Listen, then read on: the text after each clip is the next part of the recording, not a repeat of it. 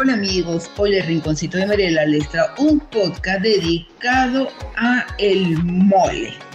El término mole se refiere a varios tipos de salsas mexicanas muy condimentadas, hechas principalmente a bases de chiles y especies y que son espesadas con masas de maíz, tortilla o pan. También se refiere a los mismos guisos a base de carne o vegetal que se suelen preparar con estas salsas espesas. El mole es de origen prehispánico y era ofrecido en ceremonias como ofrenda a los dioses.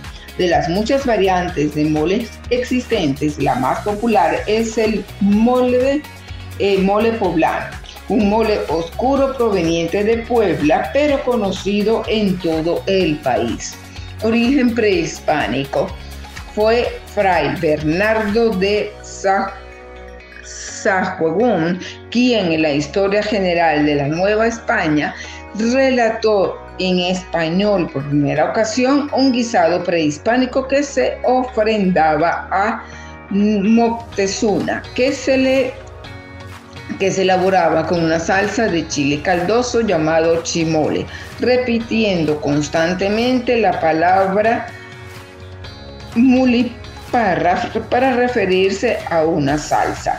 Dichos moles también se ofrendaban a los dioses como muestra de, agradecimiento tras largos viajes. En el siglo XVII, otra versión más detallada cuenta que lo creó en la ciudad de Puebla. En el siglo XVII, la monja dominica Andrea de la Asunción en el convento de Santa Rosa para satisfacer el paladar del virrey Tomás Antonio de Serna, que se encontraba de paso por la ciudad y quien se sintió cautivado por por tan, digamos, singular platillo. Cuenta la leyenda que en una ocasión Juan de Palafox, virrey de la Nueva España y arzobispo de Puebla, visitó su diócesis y un convento poblano le ofreció un banquete para el cual los cocineros de la comunidad religiosa se esmeraron especialmente. El cocinero principal era Fray Pascual, que ese día corría por toda la cocina dando órdenes ante la inminencia de la importante visita. Se dice que Fray Pascual estaba particularmente nervioso y que comenzó a reprender a sus ayudantes en vista del desorden que inspiraba a la o que imperaba en la cocina. El mismo Fray Pascual comenzó a amontonar en una charola todos los ingredientes para guardarlos en la despensa.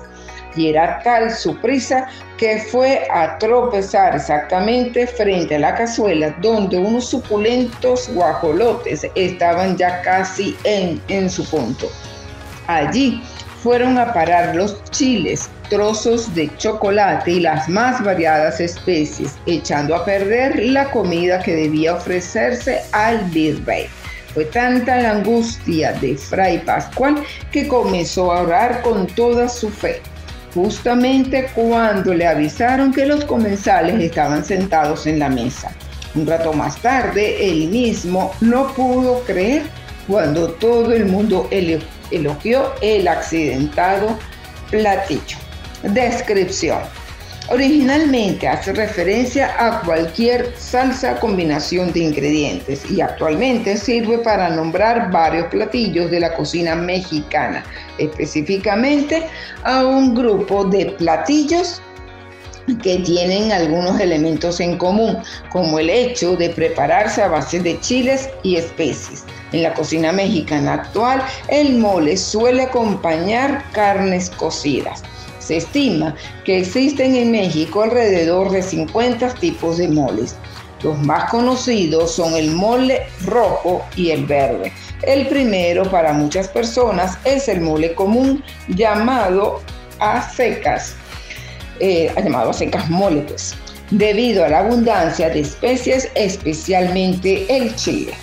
Con las cuales se elaboran estos platos. Los turistas foráneos en México suelen considerarlo un gusto adquirido. Algunos tipos de moles son el mole amarillo, mole chichilo, mole coloradito, mole negro, mole rojo y mole verde. Espero que les haya gustado este podcast dedicado a ese tradicional mole mexicano. Gracias y nos escuchamos en nuestro próximo podcast.